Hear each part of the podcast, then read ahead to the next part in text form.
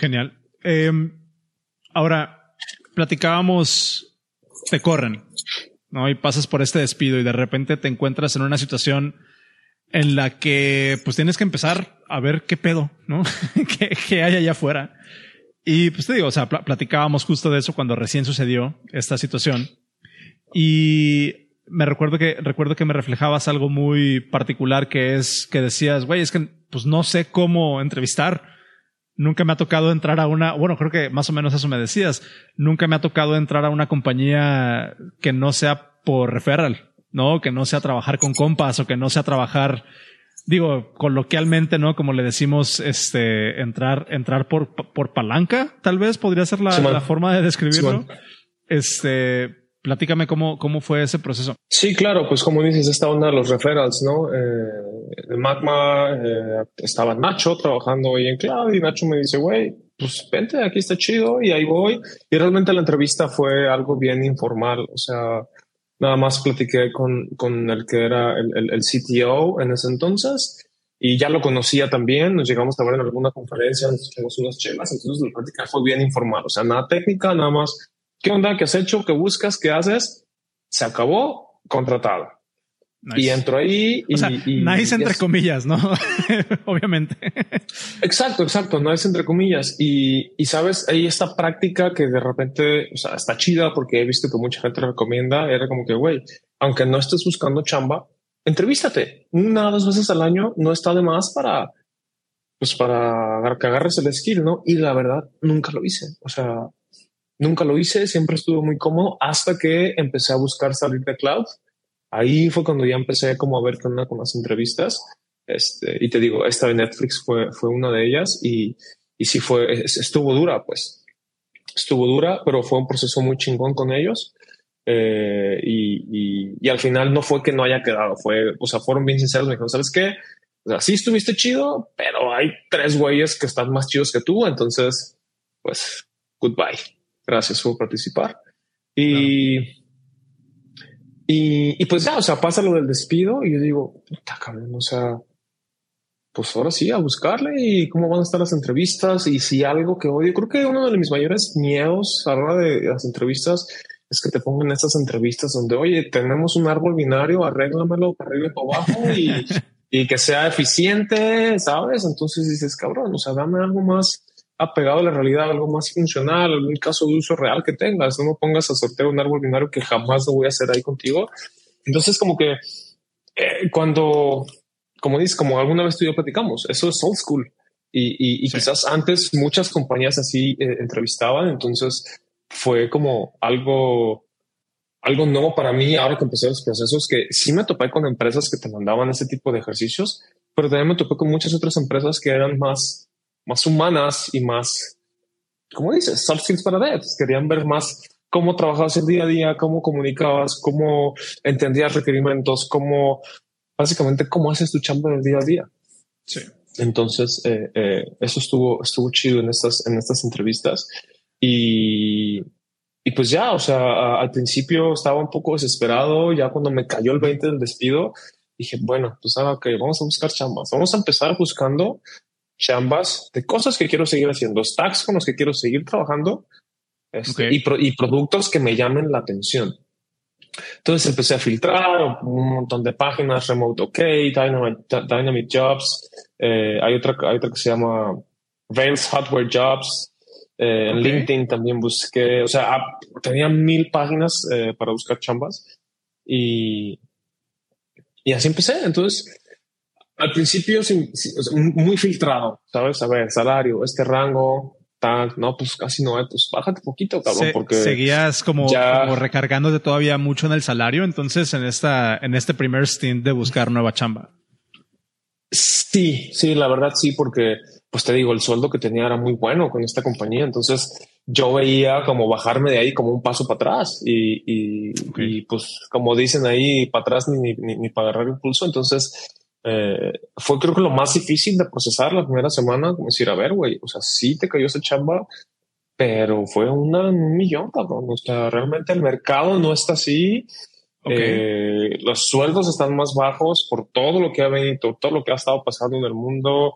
Entonces, pues hablando, hablando al Chile, digo, porque de eso se trata, ¿no? Creo que tenemos la confianza. Eh, tu, tu, último salario, ¿crees que estaba inflado, güey? O sea, así al Chile. Sí, al Chile sí. al Chile sí está inflado. O sea, para lo que yo hacía, o sea, sí, sí me llegaba a sentir mal. Decía, güey, o sea, es que lo que estoy haciendo, no, o sea, sabes, como que sentía que no era que, o sea, que estaba inflado, vaya, o sea, no me pueden estar pagando esto por cambiar dos colorcitos, cabrón. ¿Sabes? O sea, pero eso no fue mi bronca, esa es bronca de ellos, a fin de cuentas, porque no. Pero, pero o sea, sí, a nivel, a nivel empresa, obviamente, o sea, a nivel dinero, obviamente es problema de la empresa, pero se me hace muy interesante ver cómo esta dicotomía de que, a ver, güey, en esta industria hay muchísimo cinismo, ¿no? Que, que hay gente y, y, y conozco gente y tú y yo conocemos gente que cagados de risa acepta el sueldo y jamás se cuestiona si está bien o mal o cómo les hace sentir o la chingada. Es la parte transaccional, ¿no? Pero hay un discurso en esta industria donde incluso ya llegamos a rayar en el cinismo de que está bien recibir tener sueldos inflados y sigámoslos inflando, inflando, inflando, inflando, inflando, aunque no estemos produciendo un output que, aunque no tengamos un output que tenga necesariamente una correlación en términos de valor con ese sueldo infladísimo que nos están pagando. Hay muchas, hay muchas narrativas allá afuera que invitan a la gente a pensar en esos términos. Tú lo tenías y hasta cierto punto te entiendo que te hace sentir hasta un poco mal, güey, estar en esa situación, ¿no? Sí, sí, sí, porque no es real, güey. O sea, y lo, y lo viví. O sea, estabas ahí y decías, no mames, es que están pagando bien chido y estoy aquí con mis compas trabajando y hago dos, tres cositas. Easy come, easy go. O sea, llegó fácil y así como llegó, ¿sabes qué? Bye, cabrón. Entonces, cuando vamos a lo mismo, empiezo a buscar chamba y me doy cuenta que, o sea, si yo quería un sueldo de ese nivel, ya eran posiciones de staff engineer o de engineering manager o algo, o sea, mucho más arriba de lo que yo estaba haciendo, güey.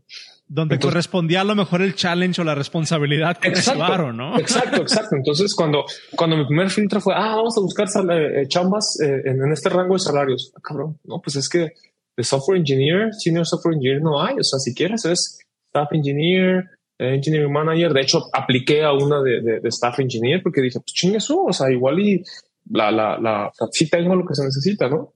Claro. Este, entonces ya ese fue como el primer paso. Después del despido fue como que, ok, aterrízate, ve dónde estás, ve cómo están los, suelos.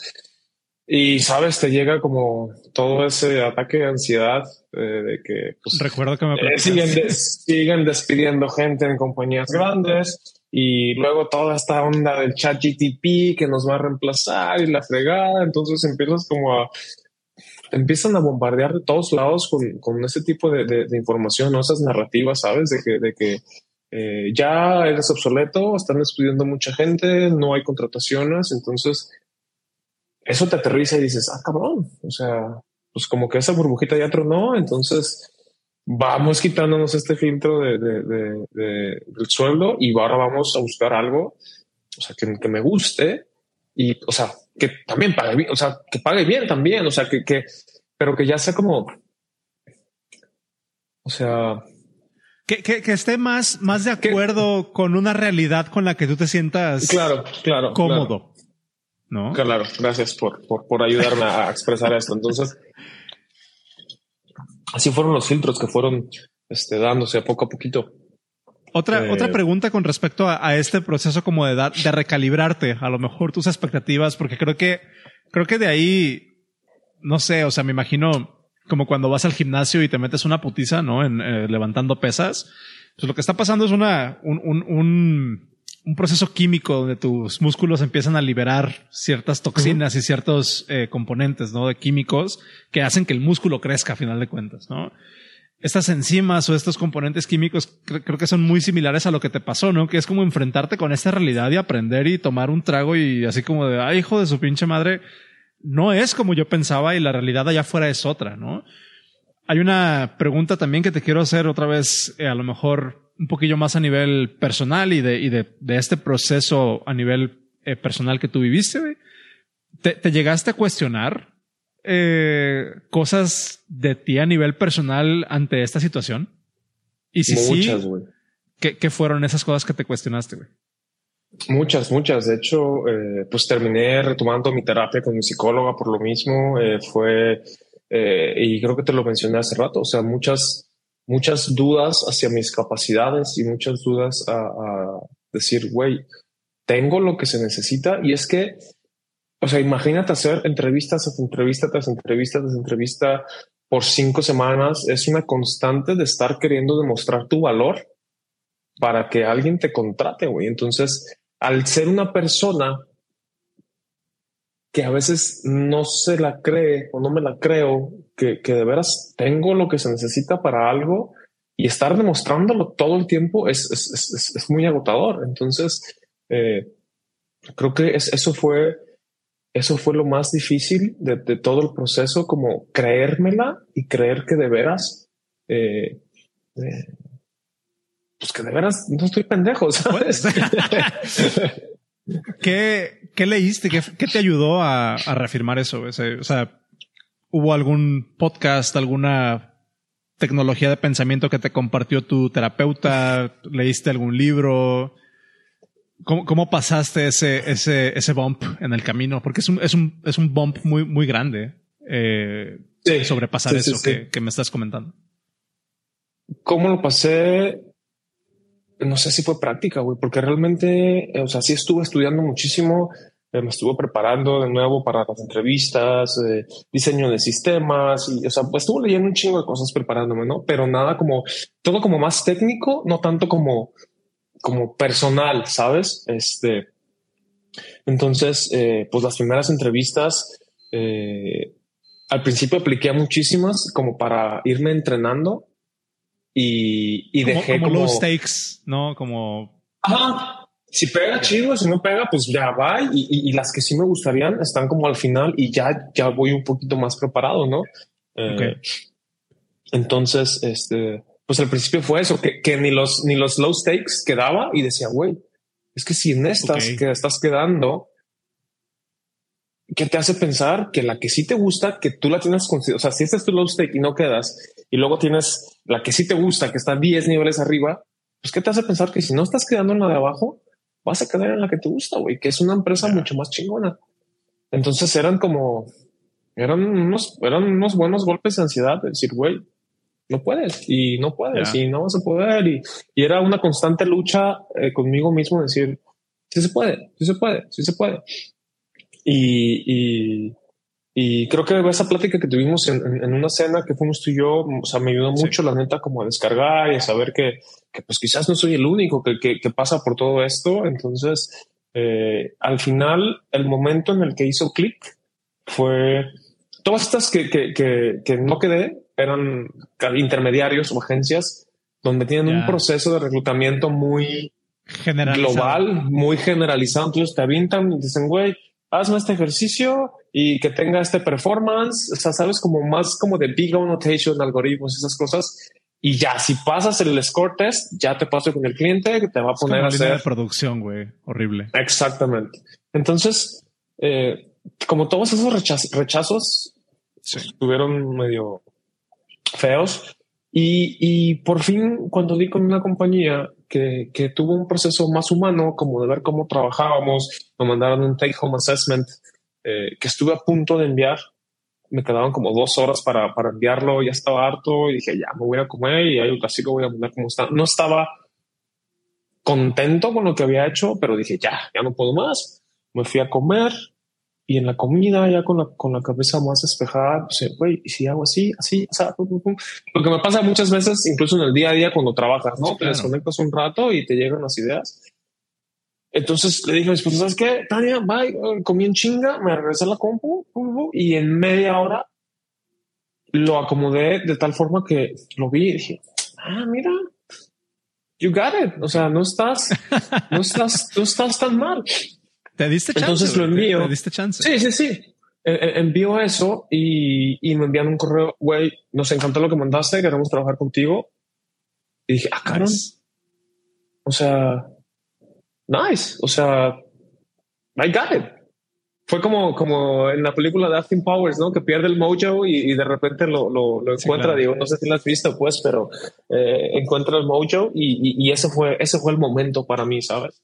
Eh, que alguien que alguien por fin, alguien externo, alguien ajeno, alguien que no es mi amigo, un extraño completamente, me dijera, güey, chido. O sea, bien hecho. Fue para mí como el, ah, güey, o sea, ya pude por fin demostrar mi valor. Ya ve que ya veo que sí sé, ya me la creo. Y después de la entrevista fue mi otra entrevista súper pesadísima donde, donde, donde me referiste ahí en, en, en, en, River y llegué pues mucho más relax. O sea, ya llegué más confiado, ya llegué eh, eh, con otro, con otra mentalidad hacia mi persona, ya creyéndomela y pues todo fluyó mucho mejor. ¿Sabes? Y, y fíjate, o sea, de, a través de todo este proceso, digo, voy a sonar muy, muy terapeuta, ¿no? De, de mi parte, pero pues está interesante, güey. Sí, reflexionar sobre esa parte y darte cuenta de que pues eres el mismo güey, con la misma experiencia, ¿no?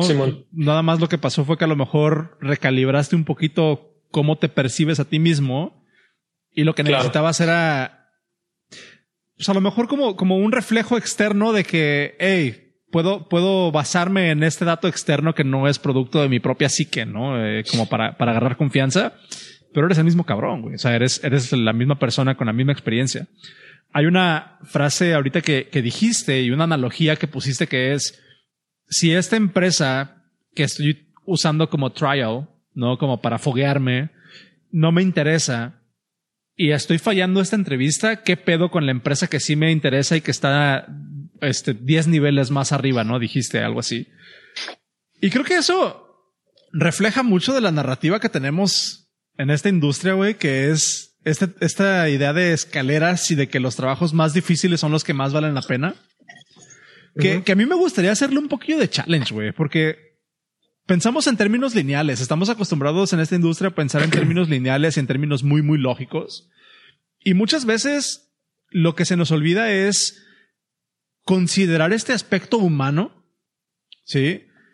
Que muy probablemente la entrevista que tú ves, o la, empresa que tú ves 10 niveles más arriba, va a ser la que sí vas a pasar porque tienes un mejor, una mejor compatibilidad en términos de principios y valores, de costumbres, de cultural fit, de, no sé, de background sin caer como en este tema de, de hacer echo chamber.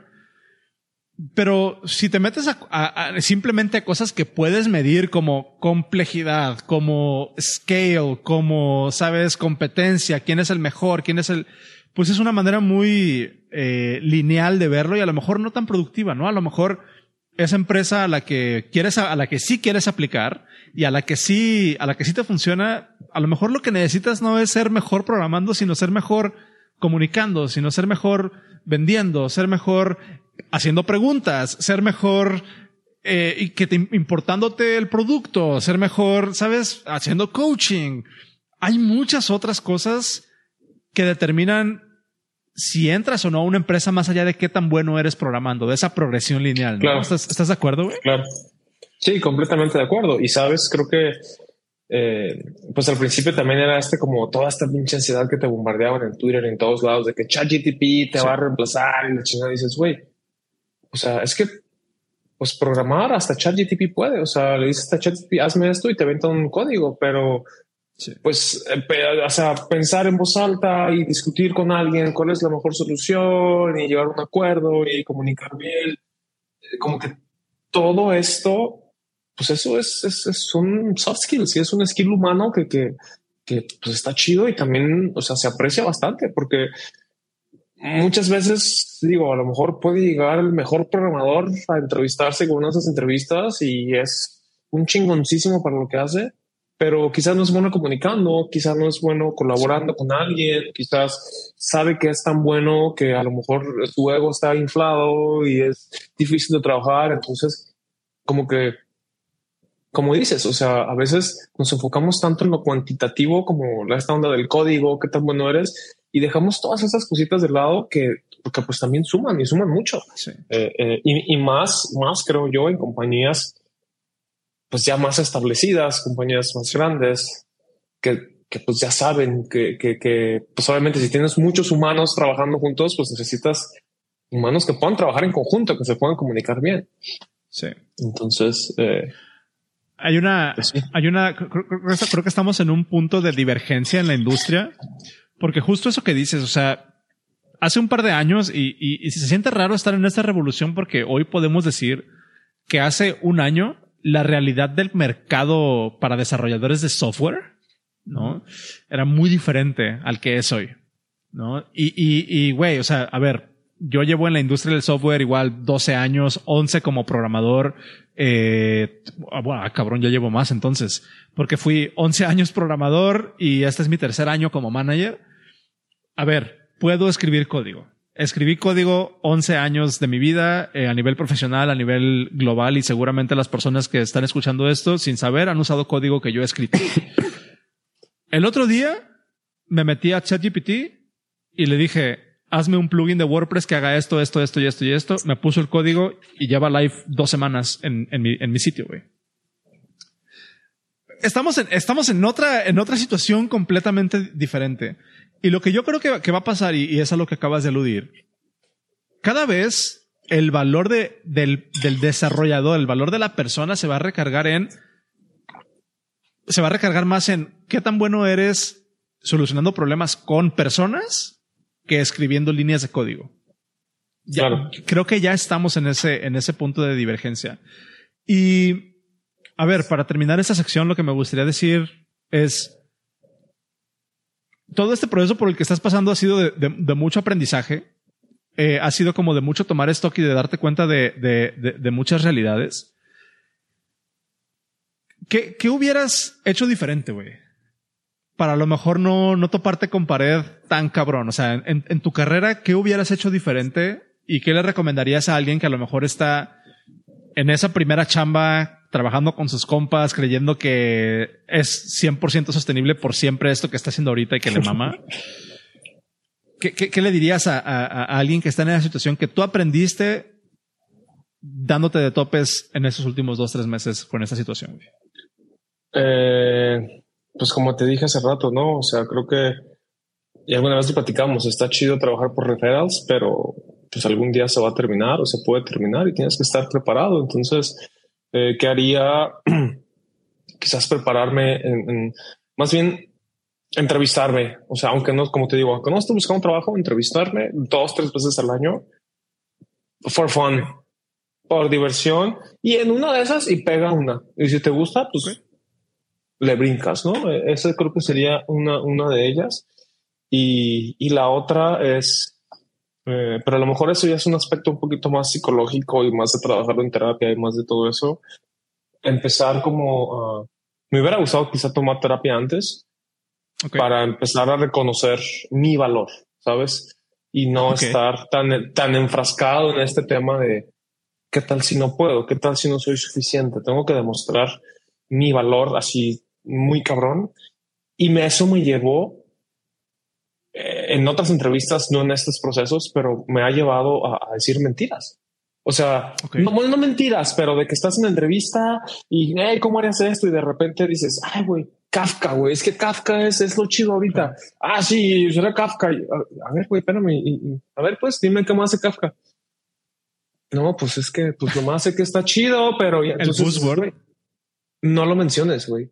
No lo menciones. Honestidad al 100%. Yo creo que es lo que haría, lo que les recomendaría, neta, ser bien honestos este, en sus procesos y you don't know what you don't know. Se acabó. Sí. Eh, si te dicen algo y no lo sabes, pues no sé, güey, ya. Ahí y, queda, y síguele. Y Entonces, own up to es- it, O sea, a pechito, ¿no? Está, está chido. Yo, yo me, me gustaría como cerrar esta sección con, con este pensamiento que es, creo que está chido esta parte de tomar terapia, de, de identificar tu valía.